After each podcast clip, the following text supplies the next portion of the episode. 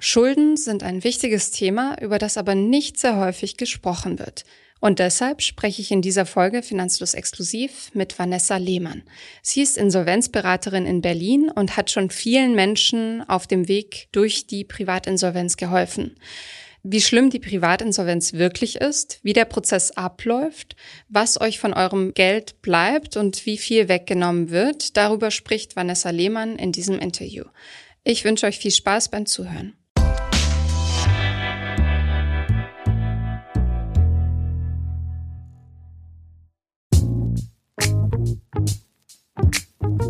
Frau Lehmann. Ja, hallo, guten Tag.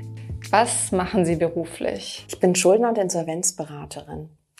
Und das schon seit einigen Jahren. Davor war ich beim Insolvenzverwalter als Sachbearbeiterin tätig. Und wie sieht Ihr Alltag aus? Ich habe viel mit Menschen zu tun, die zu uns kommen äh, mit ihren Problemen, ihren Schuldenproblemen. Und ich versuche dann, äh, mich da durchzuwurschteln und den besten Weg für diese Menschen zu finden. Woran merke ich, dass ich ein Problem mit Schulden habe? Wenn man zahlungsunfähig ist oder eine drohende Zahlungsunfähigkeit hat. Das bedeutet, man kann einfach die äh, Zahlungsverpflichtungen, die man monatlich hat, nicht mehr stemmen. Dann merkt man, oh je, da ist irgendwie eine zu hohe Belastung und die sollte man auf jeden Fall dann reduzieren oder ähm, die Sache auch selbst mal genau anschauen, vielleicht auch einen Haushaltsplan machen und gucken, was könnte ich tun, damit das alles nicht so problematisch und drückend ist für einen. Wann merken Menschen in der Regel, dass sie ein Problem mit Schulden haben?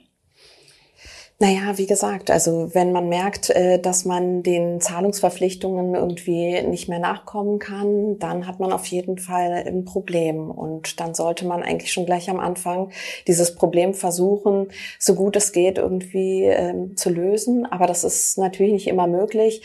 Manche verstecken sich auch oder wenn sie äh, Schreiben von Inkassobüros bekommen oder von den Gläubiger selbst, machen das dann gar nicht auf und wollen das gar nicht sehen. Also, und da ist eigentlich auch schon der Anfang Anfang des Problems. Was sind die typischen Schuldenfallen? Für junge Leute auf jeden Fall Handyverträge, aber auch so Abos, ähm, Versandhäuser, Kredite, die, also Banken, die irgendwie jungen Leuten, die in der Ausbildung sind, Kredite anbieten, die viel zu hoch sind. Dann ähm, ja auch öffentlich-rechtliche ähm, ähm, Gläubiger gibt es, so wie Finanzamt, wenn man selbstständig tätig ist zum Beispiel. Ja, also das sind so die typischen Gläubiger, würde ich jetzt sagen. Sind viele Ihrer Kundinnen und äh, Kunden ähm, unverschuldet ja. in die Schuldenfalle gerutscht? Gibt es sowas? Natürlich. Durch gewisse Krisen, durch Arbeitslosigkeit oder Tod des Partners, wenn man gemeinsam irgendwie einen Kredit aufgenommen hat oder auch, äh, ja, so ganz viel natürlich Arbeitslosigkeit auf jeden Fall. Ähm, Sucht ist auch eine ganz große Sache. Also wenn man äh, spielsüchtig ist und das Geld, was man äh, monatlich zur Verfügung hat, einfach nicht ausreicht für die Sucht, dann greift man auf irgendwelche ähm, kurzen Kredite zurück und kann die nicht mehr bedienen. Also ja. Das klingt nach einem Teufelskreis. Ja, genau, das ist es auch, auf jeden Fall. Hm. Und wie entscheidet man da, ob es sich lohnt, ein Privatinsolvenzverfahren anzustoßen oder nicht? Hm, ganz individuell auf jeden Fall. Also ich habe da so meine speziellen Fragen, die ich erstmal abklappere, um zu gucken, ob es noch außergerichtlich möglich wäre, dass man guckt, dass man irgendwie die Rate, die man zahlen muss, zum Beispiel bei einem Kredit reduzieren könnte. Oder dass man schaut, dass man irgendwo anders vielleicht auch nochmal irgendwie sein Lebensstil so ein bisschen reduziert. Manche haben ja auch ein Auto, was einfach zu teuer ist und darauf könnte man ja vielleicht verzichten, um dann seine anderen Außenstände zu bezahlen. Aber ich würde sagen, also wenn man wirklich zahlungsunfähig ist und ich würde jetzt mal so behaupten, ab 5000 Euro Schuldsumme, ja, dann ist ein Insolvenzverfahren auf jeden Fall das Richtige. Mhm. Welche Art von Menschen kommt zu Ihnen in die Kanzlei? Alle, alle durch die Bank durch. Also äh, Angestellte, Ärzte, ähm, dann auch ähm, ja, also Arbeitslose, alles durch die Bank. Also Auszubildende auch manchmal. Aber eigentlich ist es so, dass bei jungen Leuten das immer noch der, die Hoffnung ist, dass sie von ihrer Schuldsumme runterkommen und die kommen dann erst immer später. Also wirklich, wenn, wenn sie die Forderung ähm, mit 18 aufgenommen haben zum Beispiel, dann versuchen sie wirklich ähm, da noch so lange irgendwie das abzubezahlen und wenn es dann gar nicht geht, dann kommen sie erst. Gibt es eine Personengruppe, die besonders gefährdet ist, bei der Sie beobachten, dass es häufiger zu der Schuldenfalle kommt? würde ich jetzt nicht behaupten. Es ist wirklich ähm, alles ganz bunt, also durch die Bank sozusagen. Nein, also da gibt's jetzt nichts Spezielles. Und sind es häufiger Fehlentscheidungen oder Unglück? Was würden Sie denken? Ich denke eher sogar Unglück. Hm. Dass man erstmal dachte, okay, also in dem Moment fühlte sich's gut an und man konnte das auch stemmen. Und dann kommt irgendwie, das Leben ist so bunt und so lang und dann kommt irgendwas dazwischen und äh, dadurch passiert dann das, dass man in diese Schuldenfalle tappt. Aber klar, natürlich kann es auch ganz anders sein. Und es ist wirklich dieses, äh, un, dieses Unwissende oder dieses, ähm, ja, der Konsum sozusagen, der da so äh, auch ein Grund sein könnte. Ne? Von welchen Beträgen sprechen wir? Sie haben gerade 5000 genannt, als da lohnt sich eine Privatinsolvenz in der ja. Regel. Ähm, was ist die Bandbreite, der Sie begegnen? Ach, naja, das fängt auch schon bei 800 Euro äh, an. Aber wie gesagt, da würde ich jetzt kein Verbraucherinsolvenzverfahren beantragen wollen. Ähm, es fängt dort an und dann geht es wirklich ähm, in die in den fünf sechsstelligen Bereich. Und in welcher Stimmung sind Kundinnen, Kunden, wenn sie zu Ihnen in die Kanzlei kommen? Manche sind ganz abgeklärt, weil es schon ältere Schulden sind und die leben schon sehr lange mit diesen Schulden und wollen das jetzt endlich einfach angehen.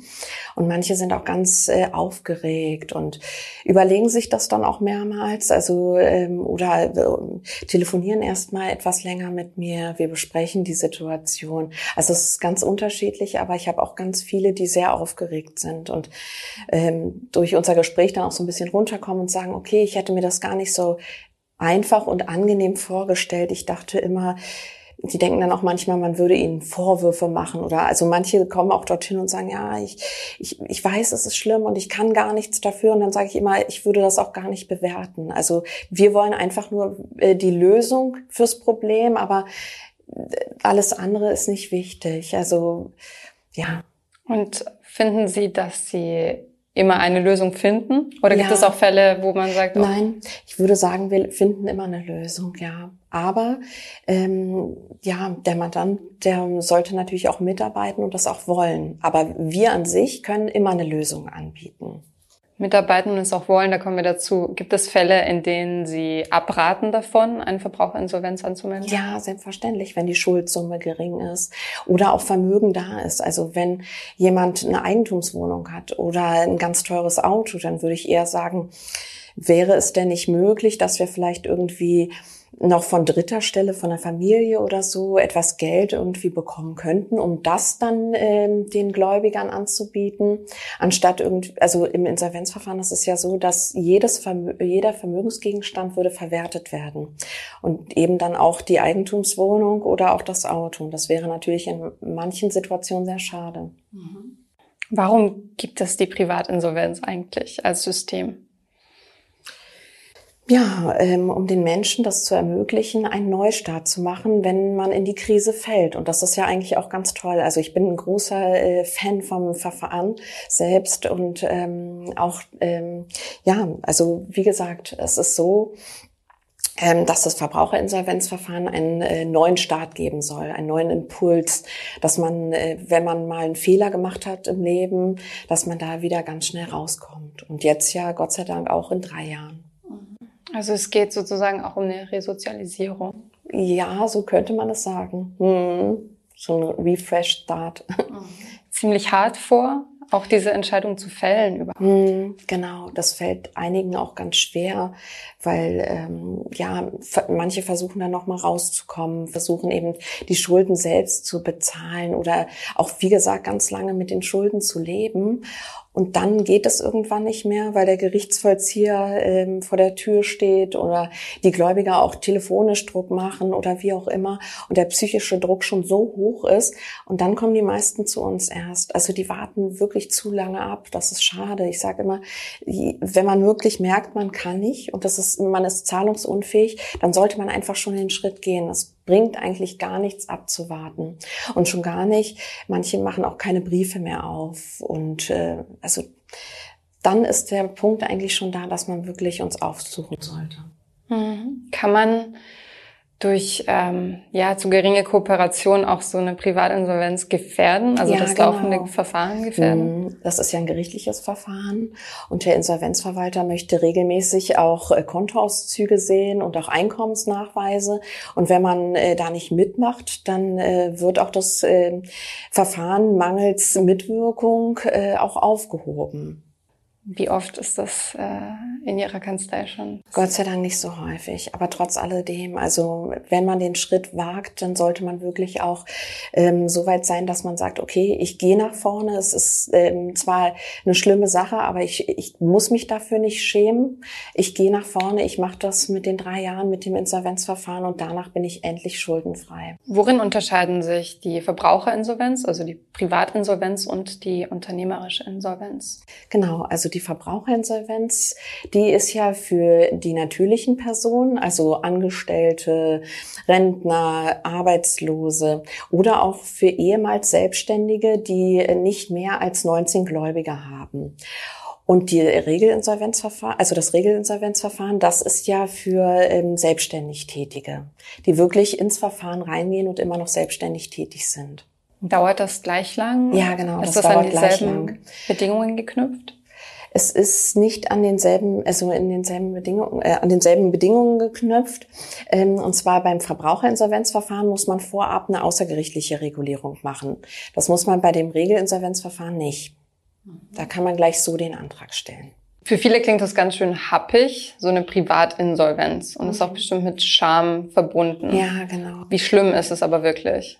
Es ist nicht wirklich schlimm. Also ähm, am besten ist es natürlich, wenn man seine Gläubigerunterlagen sammelt, also wirklich die ganzen Briefe sammelt, irgendwie am besten in einem Ordner abheftet und dann zu uns bringt.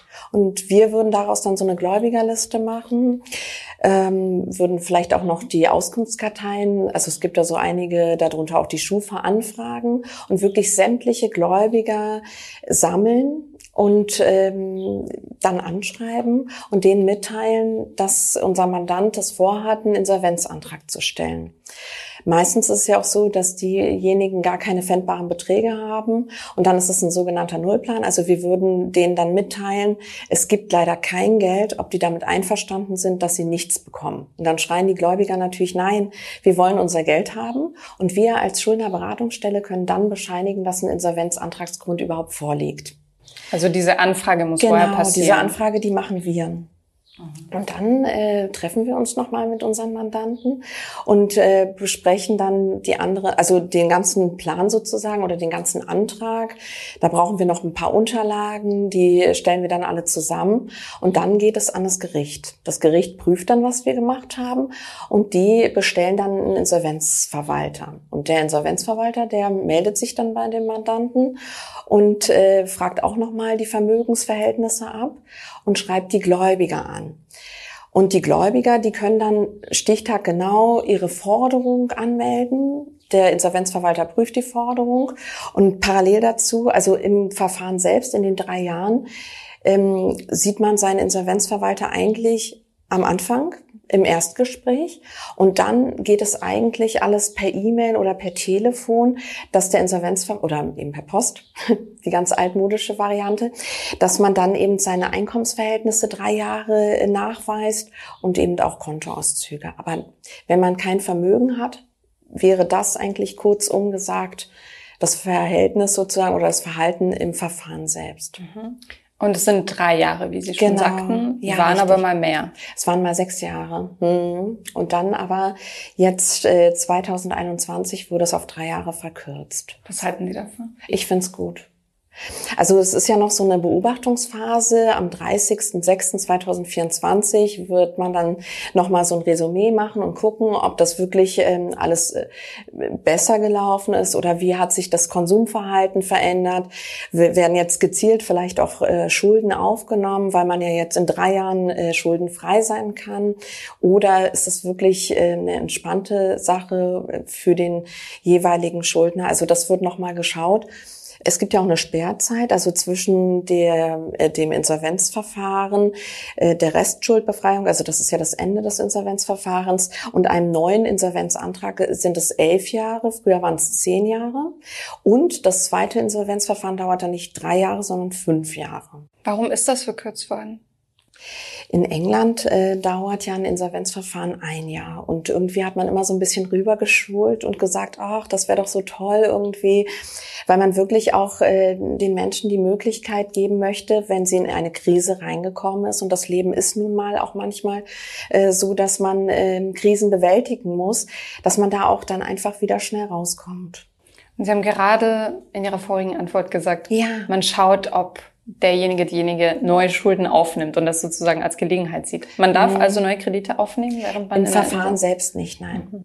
Aber nachdem man dann die Restschuldbefreiung bekommen hat nach den drei Jahren, kann es natürlich sein, dass man wieder in eine Krise gelangt und dann hat man eben elf Jahre Sperrzeit. Also da müsste man dann außergerichtlich regulieren. Mhm.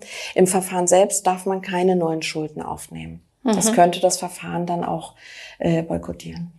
Sie haben schon gesagt, da sind oft ähm, Krisen als Auslöser vorhanden mhm. oder schwierige Familienverhältnisse vielleicht auch. Ja. Wie schaffen Sie es, da so klar zu bleiben und sich an diesem System ranzuhangeln und Distanz zu bewahren? Aus meiner Berufserfahrung wahrscheinlich. Also manche Sachen kommen, gehen mir auch total nahe und ähm, ich versuche wirklich immer in Augenhöhe mit äh, unseren Mandanten zu sein und auch wenn ich was merke irgendwie und merke zum Beispiel, die Sucht ist noch gar nicht so therapiert oder so, dann versuche ich auch ganz feinfühlig ähm, da irgendwie zu schauen, ob man da nicht auch noch irgendwie ähm, gucken kann, äh, dass man da noch irgendwas in die Richtung anstößt oder so. Also, aber manche Sachen gehen mir natürlich auch ans Herz. Also das auf jeden Fall. Erinnern Sie sich an einen Fall besonders? Ich habe so viele Fälle, aber ich fand einen äh, Fall ganz süß irgendwie. Also das war ein äh, Pärchen, die waren bei mir und der Mann hatte Schulden und die haben sich nicht getraut, ähm, sich zu äh, vermählen, weil sie dachten, ähm, dass das dann auch auf die Frau übergehen würde. Und in dem Moment, also die hat mich dann gefragt, wie sieht's denn aus? Wir würden irgendwann gerne mal heiraten. Und dann hatte ich gesagt, ja, das ist möglich. Und dann hat er ihren Hoch Heiratsantrag gemacht von mir. Das fand ich süß. Ja. Wow. Mhm. Das war so ja. Und es gab keine Privatinsolvenz, oder? Doch, es gab auch eine Privatinsolvenz, aber wie gesagt, äh, die Schulden sind sehr persönlich und ähm, der andere haftet dafür nicht. Also man kann auch heiraten in dem Insolvenzverfahren. Eine gute Neuigkeit. Mhm, genau. Und Sie haben schon gesagt, auf meine Frage, wie schlimm es wirklich ist, ist es gar nicht so schlimm. Nein, es ist nicht so schlimm, aber ich glaube schon, dass man jemanden an seiner Seite benötigt, weil die Menschen, äh, die sind schon so, dass sie sagen, oh, ich kann meine Briefe nicht mehr aufmachen. Ich, ich will das alles gar nicht mehr, ich sehe das alles gar nicht mehr. Und da ist es schon wichtig, dass man wirklich so einen starken Partner an der Seite hat, der dann vielleicht auch motiviert und sagt, komm, noch jetzt, noch, äh, jetzt noch irgendwie den Schritt zum Insolvenzverwalter oder jetzt äh, schick noch irgendwie sämtliche Einkommensnachweise dorthin und dann wird das auch alles gut. Also man muss schon so ein bisschen motivieren auf jeden Fall. Und was ist äh, Ihrer Erfahrung nach der ausschlaggebende Punkt? Also sind das die Klienten selbst, die den Schritt zu ihnen wagen oder sind das Angehörige, Partner, Eltern vielleicht sogar? Ja, auch. Also alles. Meistens natürlich wirklich äh, die Mandanten äh, von sich aus, weil sie dann merken, ich, ich möchte jetzt nicht mehr so leben, das geht nicht. Leben mit den Schulden, das ist irgendwie immer mit der Angst zu leben, was ist heute wieder im Briefkasten drin. Aber es gibt natürlich auch viele, die durch den Partner dann irgendwie motiviert werden oder auch durch die Familie unterstützt. Hm. Was war Ihr jüngster Mandant oder Mandante? Hm, ein 19-Jähriger. Ja. Hm. Aber sonst also die meisten sind schon so ein bisschen so über 20, würde ich sagen, weil viele erstmal mit 18 natürlich die Schulden äh, aufnehmen. Ne? Das ist ja, wie gesagt, bei einer Ausbildung, da sieht die Bank, oh, da kommt Geld immer regelmäßig ein, dann kriegt man natürlich mal so einen äh, Kreditvorschlag und wenn man den irgendwie nimmt, dann versucht man vielleicht erstmal ein paar Jahre den auch so ähm, zu deckeln und irgendwann stellt man dann fest, ich schaff's nicht mehr. Also 19 war jetzt das jüngste, aber meistens sind die so ab 20, 21. Und was würden Sie, Sie haben ja gesagt, Sie sind auch Mutter, was würden ja. Sie Ihrem Kind mitgeben wollen hm. zu dem Thema Schulden und Geld? Immer ein bisschen vorsichtiger, nicht so extrem über die wirtschaftlichen Verhältnisse. Ich weiß, man hat so große Wünsche, gerade als junger Mensch irgendwie und ja, aber vielleicht wirklich erstmal ansparen und dann sich für etwas entscheiden und kaufen. Also wirklich immer ein bisschen vorsichtiger und äh, Kredite gleich in der Ausbildung würde ich eher äh, sagen, muss nicht unbedingt sein. Mhm. Ja. Finden Sie das Privatinsolvenzverfahren an sich, das Sie uns ja jetzt ganz gut verschrieben haben, ähm, finden Sie das fair? Ich finde das äh, schon fair, ja, auf jeden Fall. Drei Jahre finde ich auf jeden Fall fairer als sechs Jahre. Also je kürzer finde ich, desto besser. Ähm, ich finde das auch mit der Sperrfrist ganz gut, weil man dann noch mal Zeit hat, irgendwie darüber nachzudenken. Ähm, ja, ich finde das fair, doch. Hm. Welche Vorurteile über Insolvenz und Schulden und so weiter gibt es in der Bevölkerung, die Sie gerne ausräumen würden? Dass man wirklich so, ähm, dass man so offiziell irgendwie als, also man sollte sich keine Schuld geben, wenn man ins Verfahren selbst geht, weil es gibt immer so unterschiedliche Beweggründe, warum man da reingekommen ist, ja. Also, dass man wirklich, und man sollte sich einfach nicht schämen, weil es kann jeden von uns treffen. Das würde ich sagen. Ansonsten, ich würde noch gerne was äh, Nachträgliches sagen. Ähm, 2024 wird noch mal darüber gesprochen. Und zwar, wenn man mit, äh, in drei Jahren diese Restschuldbefreiung bekommt, dann wird es noch drei weitere Jahre in der Schufa stehen. Und das könnte sein, also das sind ja dann sechs Jahre sozusagen, dass die Schufa schlecht ist. Und da kann es sein, dass äh, das auch noch abgeändert werden könnte. Das wäre natürlich auch ganz schön. Ne? Mhm. So dass man davon wirklich befreit ist. Genau. Gibt es auch Fälle, in denen Sie qua Gericht ähm, beauftragt werden oder ist das immer der Schuldner, die Schuldnerin, die zu Ihnen kommt? Genau, bei uns ist es der Schuldner und die Schuldnerin, die zu uns kommt. Mhm. Also mh.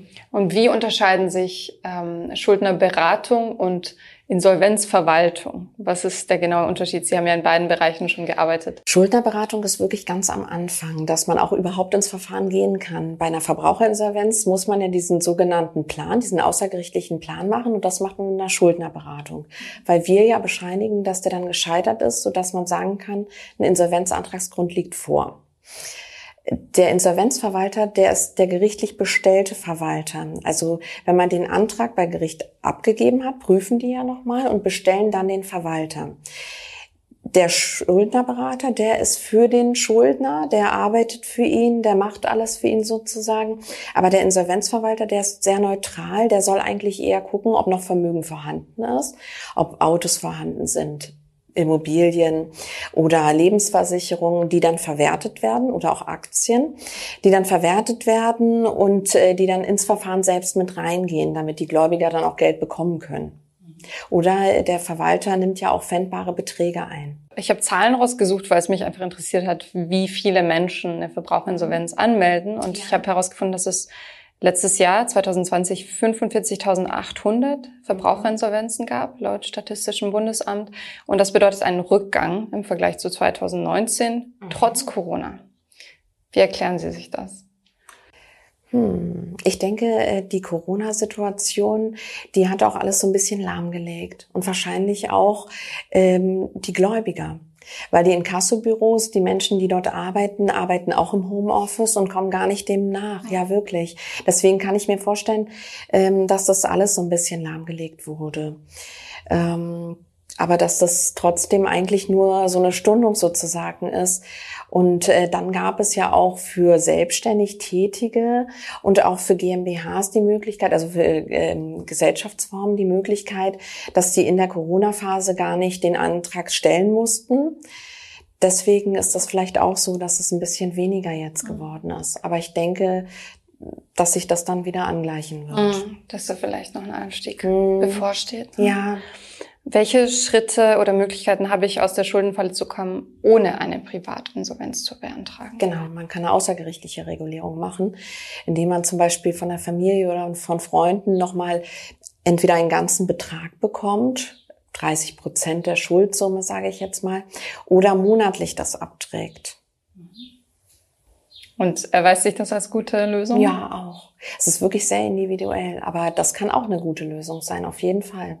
Wie gehen Ihre Mandanten aus diesem Verfahren raus? Fühlen sie sich erleichtert oder vielleicht doch angespannt oder was ist die Emotion Also ich finde Raum? schon im Erstgespräch, wenn man dann alles so besprochen hat und also die sind, die sollen ja auch ganz ehrlich sein, wirklich ihre Ängste sozusagen auf den Tisch packen und dann reden wir drüber oder manchmal reißen wir auch Briefe stundenlang auf und sprechen dann so, ja, also ich finde dieses Gefühl, dass ich die Leute dort abhole, wo sie sind und einfach ein bisschen äh, den Weg begleite, das hilft ähm, schon ganz toll auf jeden Fall.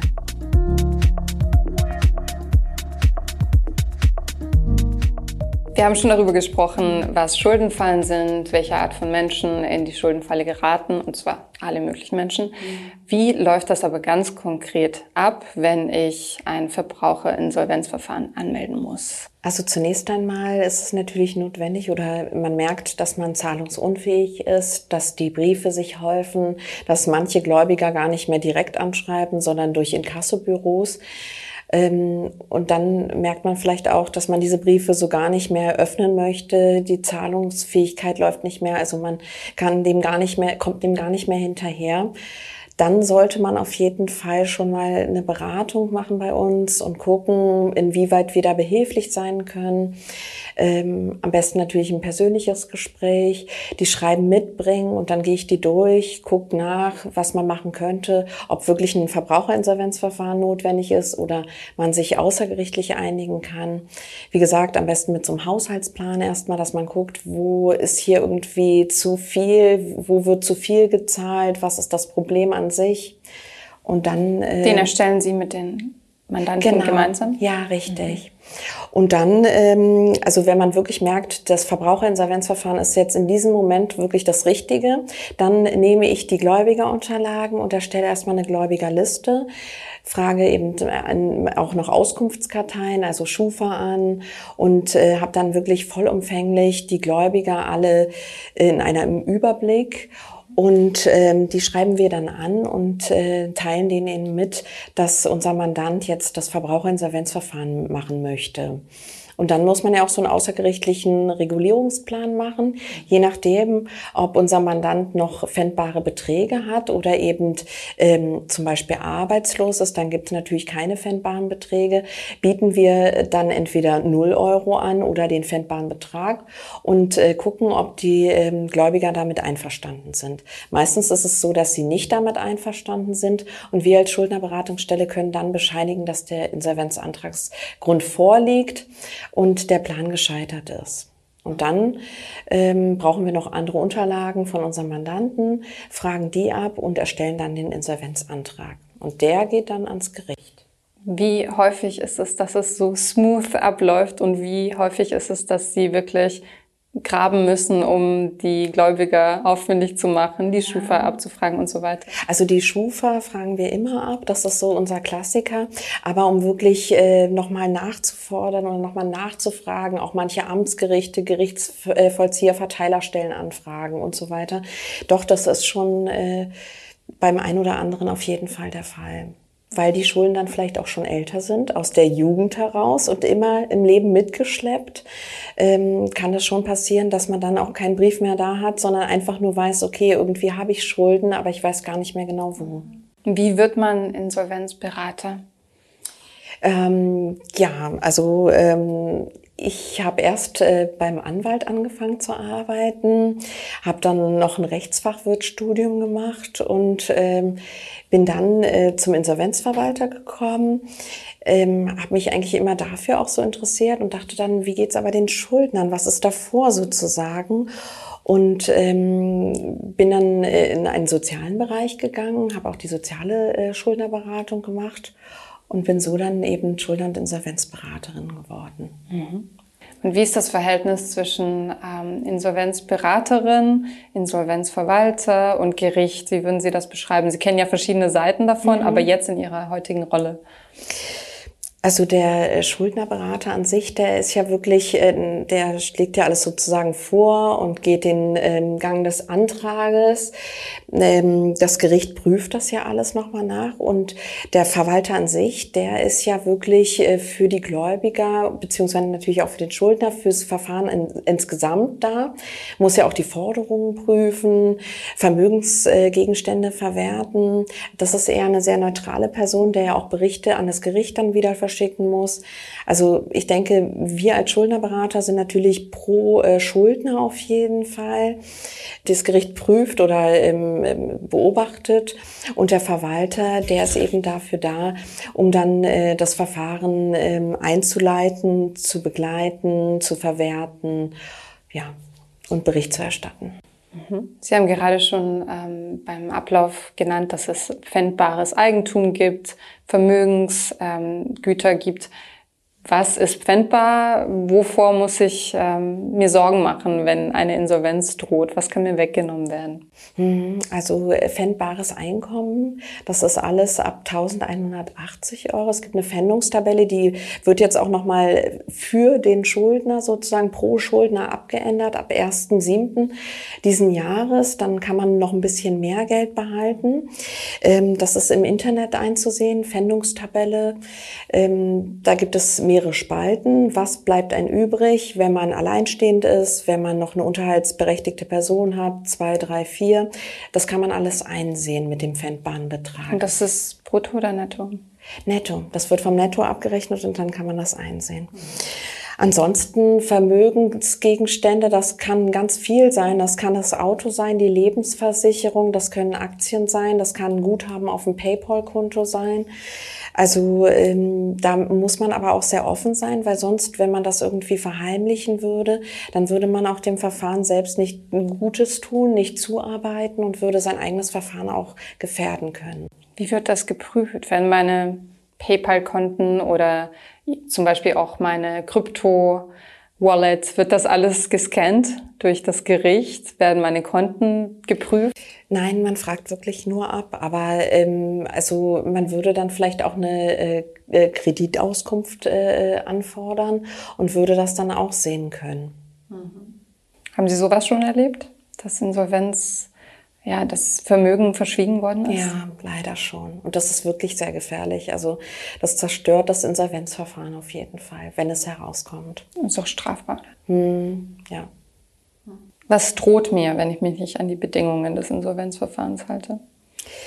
Wenn man kein Geld zur Verfügung hat, kann man am Anfang eine Stundung der Verfahrenskosten äh, beantragen. Das bedeutet, dass das Insolvenzverfahren durchlaufen wird und man muss erstmal die Verwalterkosten und die Gerichtskosten nicht bezahlen. Das sind ungefähr so 1000, 1500 Euro. Erst am Ende der drei Jahre, wenn man die Restschuldbefreiung bekommen hat, fragt das Gericht nach, ähm, ob man, ob die Vermögensverhältnisse sich geändert haben und ob man das in Raten abzahlen kann. Und wenn man jetzt aber nicht mitwirkt, dann kann es sein, dass erstmal diese Stundung aufgehoben wird. Man also erstmal aufgefordert wird, sofort diese Verwalterkosten und auch Gerichtskosten zu bezahlen. Und wenn man gar nicht mehr mitwirkt, dann ist es auch so, dass das dann auch beendet wird vorzeitig, das Insolvenzverfahren. Und gibt es dann eine Sperre? Es gibt auch eine Sperre, genau. Das sind ähm, je nachdem drei bis fünf Jahre.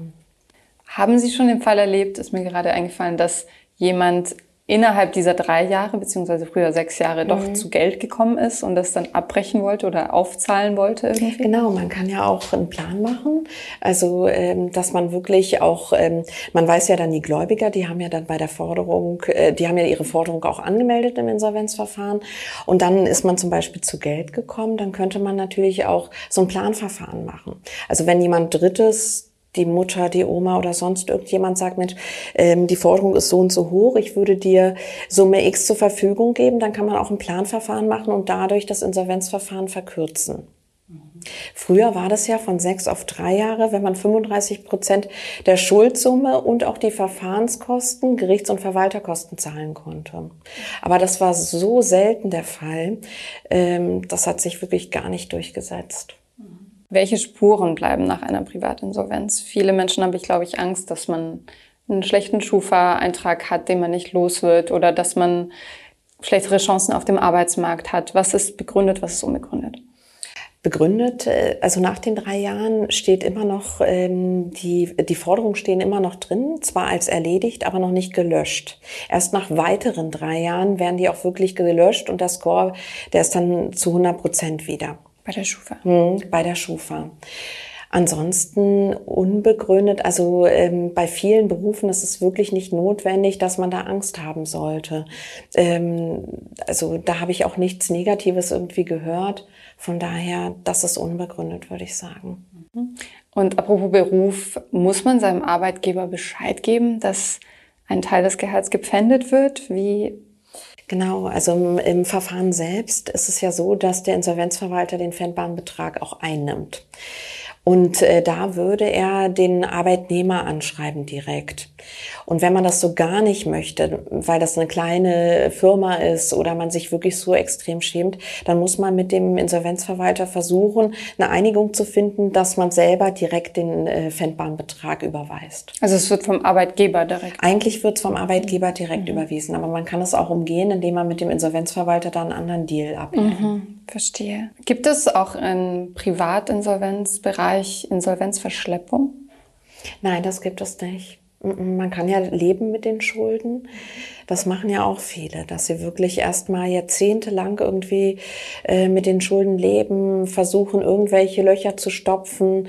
Also von daher eine Insolvenzverschleppung gibt es da nicht, nein. Wie lange dauert es von der Antragstellung beim Gericht bis hin dazu, dass es wirklich losgeht, dass auch die Pfändungen passieren und so weiter? Also es kann von sechs Wochen, ähm, also so sechs bis acht äh, Wochen ungefähr dauert das. Weil man muss ja die Gläubiger auch nochmal anschreiben, also erstmal recherchieren, das kann ja auch eine Zeit in Anspruch nehmen.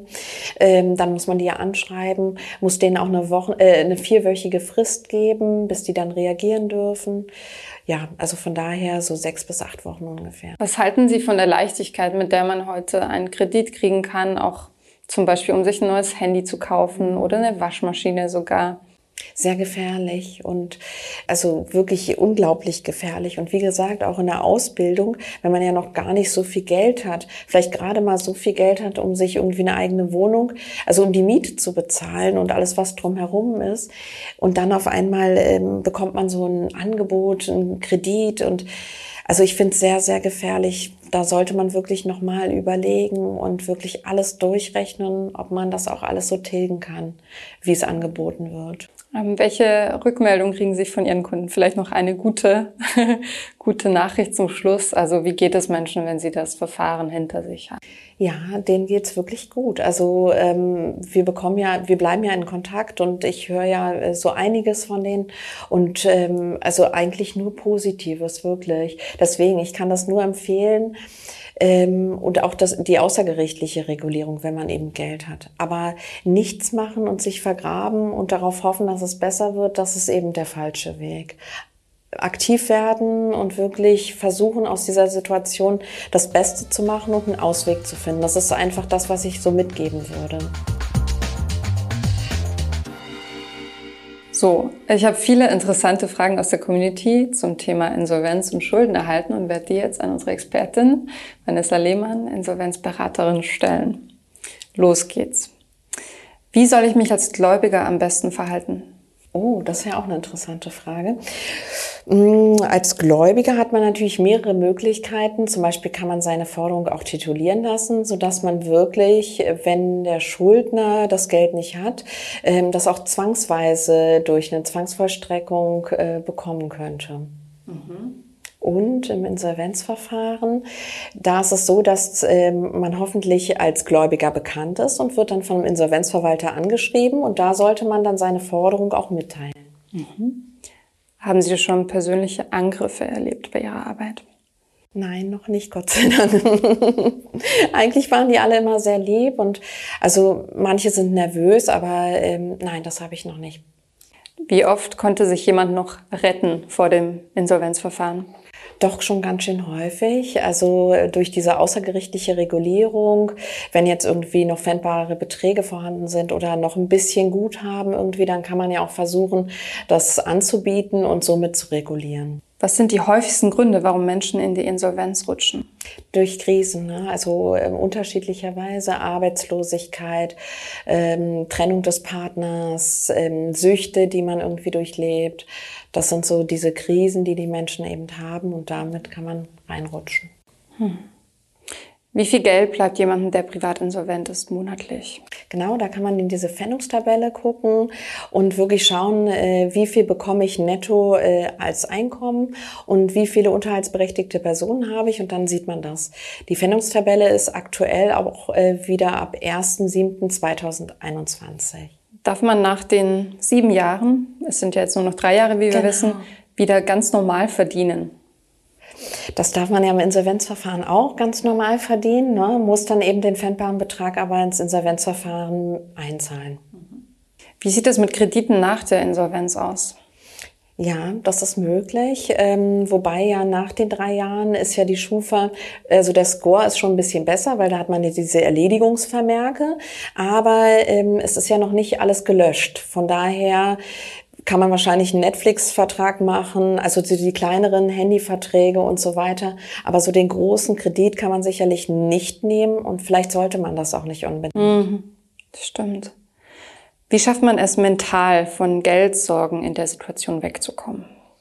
Ja, also auf jeden Fall äh, jemanden Starkes an seiner Seite zu haben, ähm, so wie es halt immer in, einem, äh, in einer Krise ist, dass man wirklich äh, sich Hilfe sucht und dass man da dann irgendwie ähm, auch die Hilfe findet und die Kraft daraus auch schöpfen kann. Wäre es sinnvoll, mit 80.000 Schulden eine Insolvenz zu beantragen als Privatperson? Ja, wäre schon, auf jeden Fall, auf den ersten Blick. Aber dann müsste man gucken, äh, inwieweit hat derjenige Vermögen. Ist das vielleicht im Verhältnis? Also gibt es da eine Eigentumswohnung oder ein fettes Auto sozusagen? Aber ansonsten bei 80.000 würde ich auf jeden Fall sagen, klar, das lohnt sich. Bei 5.000 aber auch schon, im, also in manchen Fällen. Muss man in der Privatinsolvenz Aktien auch im Minus verkaufen? Hm, das kommt je nachdem drauf an. Also man muss sie auf jeden Fall angeben, auch schon im Insolvenzantrag. Und dann äh, wird ja der Insolvenzverwalter das verwerten. Und es kann natürlich sein, wenn die dann dauerhaft im Minus sind, dass man die irgendwann dann natürlich äh, dann auch äh, abgeben muss. Ja, das könnte sein. Aber das macht der Insolvenzverwalter. Der ist für die Verwertung zuständig. Wie hat sich Corona auf die Insolvenzanträge ausgewirkt? Was erwarten Sie für die nächsten Monate? Hm, ja, ganz unterschiedlich. Also die kleinen Selbstständigen auf jeden Fall. Da gibt es schon einige mehr, die man betreuen muss. Ähm, da wird es wahrscheinlich auch noch mal so ein Stück weit mehr sein. Und ansonsten ist es eigentlich immer relativ stabil, wobei viele dieses Angebot äh, mit dem Insolvenzverfahren in drei Jahren dann auch angehen und auch Altschulden äh, sozusagen dort mit reinfließen können. Also da, von daher denke ich, dass da eine Steigerung auf jeden Fall sein wird. Als Angehöriger oder Familie sollte man finanziell immer weiter unterstützen oder die Person fallen lassen? Ach Gott, man sollte natürlich niemanden fallen lassen, um Gottes Willen, also immer unterstützen, aber vielleicht nicht geldlich mehr, ne? Also, sondern einfach wirklich eine Beratungsstelle aufsuchen und gucken, äh, inwieweit man die Person wirklich äh, unterstützen kann. Das muss nicht immer geldlich sein, das muss einfach auch mental, ist es total wichtig. Deswegen niemals fallen lassen in keiner Situation. Mhm. Sind insolvent, pleite und zahlungsunfähig eigentlich alle drei das Gleiche? Könnte man so sagen. Ne? Also Pleite, ähm, zahlungsunfähig, ja, das ist einfach nur eine andere Beschreibung dafür. Ihr Nummer eins Tipp, um nicht in die Schuldenfalle zu geraten? Wirklich immer einen Schritt vorausdenken. Kann ich mir das leisten? Passt das in mein Leben rein, wenn ich jetzt den Kredit aufnehme? Ähm, ja, also das ist eigentlich das Wichtigste, was man nie über die Verhältnisse so extrem ähm, wirtschaften. Das ist eben so das, was ich wirklich ähm, als Tipp mitgeben kann. Mhm. Was für einen Abschluss braucht man, um Insolvenzberaterin zu werden? Ähm, also man kann einen Realschulabschluss haben oder wie man das ja auch nennt, MSA. Und man sollte eine abgeschlossene Ausbildung haben, auch in dem Bereich am besten. Ja, dann kann man auf jeden Fall schon Schuldner- und Insolvenzberaterin werden. Muss man sich da irgendwo anmelden oder? Genau, man muss einen Zertifizierungslehrgang machen. Mhm. Wie schlimm ist ein Schufa-Eintrag wirklich? Ja, doch, so ein Schufa-Eintrag kann schon schlimm sein, besonders wenn man auch ähm, eine Wohnung äh, sich anmieten möchte. So ein Vermieter achtet da schon sehr drauf. Oder auch, wenn man Kredit oder äh, aufnehmen möchte. Also ein Schufa-Eintrag, ein negativer, ist schon schlimm auf jeden Fall. Mhm. Wie kann man das Privatvermögen bestmöglich schützen? Indem man, wenn man Vermögen hat, keine Schulden hat. Das ist eigentlich der einzige Schutz. Ansonsten durch außergerichtliche Regulierung kann man sein Privatvermögen schützen, indem man wirklich sagt, okay, das ist das eine und äh, die Schulden, die ich habe, werde ich anders regulieren, nicht durch das Vermögen. Mhm. Welches menschliche Verhalten ist ein erstes Anzeichen für die Schuldenfalle? wenn man in eine Sucht reintappt oder wirklich ähm, die Briefe nicht mehr öffnet, wenn man sich zurückzieht, das ist wahrscheinlich so ein Verhalten, wo man wirklich vielleicht auch als Angehöriger so ein bisschen hellhörig wird und sagt, naja Mensch, irgendwas ist doch da im Argen. Hm. Ja. Wie viel kostet ein Insolvenzberater bei einer Privatinsolvenz? Je nachdem. Also das kann man so gar nicht sagen, das sollte man dann eher anfragen. Ja. Aber von bis ungefähr, also ist es dreistellig, ist es eher vierstellig? Also ähm, wenn es nur eine Beratung ist, ähm, kann es auch kostenlos sein, aber ähm, je nachdem, was man wirklich machen muss, ähm, kann das in, ja, also kann es schon, äh, aber in den dreistelligen Bereich, denke ich mal, geht das dann. Kommt es Ihnen gegenüber zu emotionalen Ausbrüchen oder sogar zu Wutanfällen? Ja, auch. Hm, weil das ist ja ein ganz emotionales Thema und ähm, natürlich, also ich versuche dann immer so ruhig wie möglich zu bleiben und ähm, auch wirklich, ähm, dass äh, die Person sich aber auch so wohl wie möglich fühlt, so dass das vielleicht auch vermieden werden kann. Ne? Hm. Sind Sie da so ein bisschen auch äh, Betreuerin oder Psychologin? Vielleicht Hobbypsychologin, ja. Also auf jeden Fall ähm, gehe ich auf den Menschen ein, versuche das und ähm, dass es eben dann wirklich so angenehm wie möglich stattfindet. Immobilieninvestoren denken, dass ein Insolvenzverwalter günstig an Immobilien kommt. Stimmt das? Naja, aber günstiger als irgendwie jemand anderes natürlich auch nicht. Es gibt ja auch den Verkehrswert und den Richtwert, den er angeben muss. Also von daher, äh, das ist jetzt kein Schnäppchen, was er da anbieten darf. Das Gericht, das äh, Insolvenzgericht achtet ja auch darauf, dass es jetzt wirklich äh, den richtigen Preis auch erzielt. Wo sehen Sie Verbesserungspotenzial beim Verfahren an sich? Genau, nach den drei Jahren fände ich es äh, viel besser, wenn dann auch die Schufa-Einträge vielleicht dann auch dementsprechend ähm, gelöscht werden könnten und nicht nur als erledigt vermerkt werden. Das auf jeden Fall. Ansonsten finde ich das Verfahren eigentlich schon so weit ganz gut. Ähm, ja.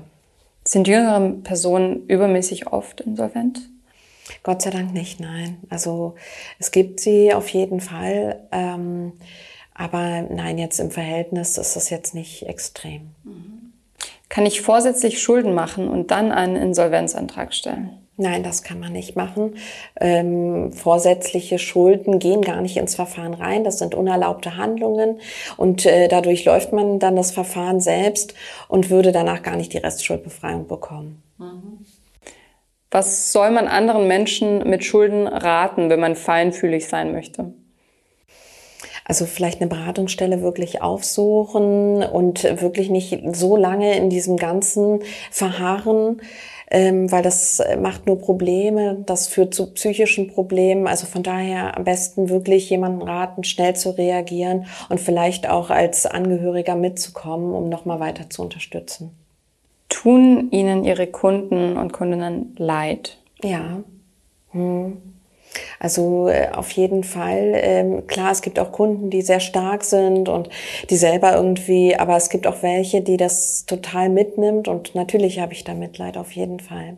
Aber ich weiß auch, dass wir aus diesem Ganzen was machen können und dass äh, das wirklich nur eine Phase im Leben sein kann, dass man danach auch wieder rauskommt. Mhm. Welche Tipps, die Sie Ihren Mandanten geben, würden Sie auch unverschuldeten Menschen geben? Zur Vorsorge sozusagen. Also, ähm, dass man wirklich, ähm, bevor man irgendwie einen Kredit aufnimmt oder bevor man irgendwie ähm, sich einer Investition hinreißen lässt, dass man wirklich gut überlegt, ob man diese monatliche Belastung auch zahlen kann. Das würde ich auf jeden Fall erstmal als erster Schritt sozusagen sehen. Vielen Dank für Ihre Auskünfte. Sehr gerne. Und für die Offenheit. Danke. Ich hoffe, diese Podcast-Folge hat dir gefallen und du hast was dazugelernt. Wenn ja, dann erzähl doch gerne auch deinen Freunden und Bekannten vom Finanzfluss Podcast, die sich für das Thema finanzielle Bildung interessieren oder interessieren sollten. Wenn du uns auf iTunes zuhörst, dann lass uns gerne eine positive Bewertung da. Das sorgt dafür, dass wir noch besser auffindbar werden. Alle wichtigen Links und Verweise findest du wie immer in den Shownotes zu diesem Podcast. Auf unserer Homepage findest du außerdem eine ausführliche Beschreibung zu jeder Folge. Du findest sie unter finanzfluss.de slash podcast. Vielen Dank fürs Zuhören und bis zum nächsten Mal.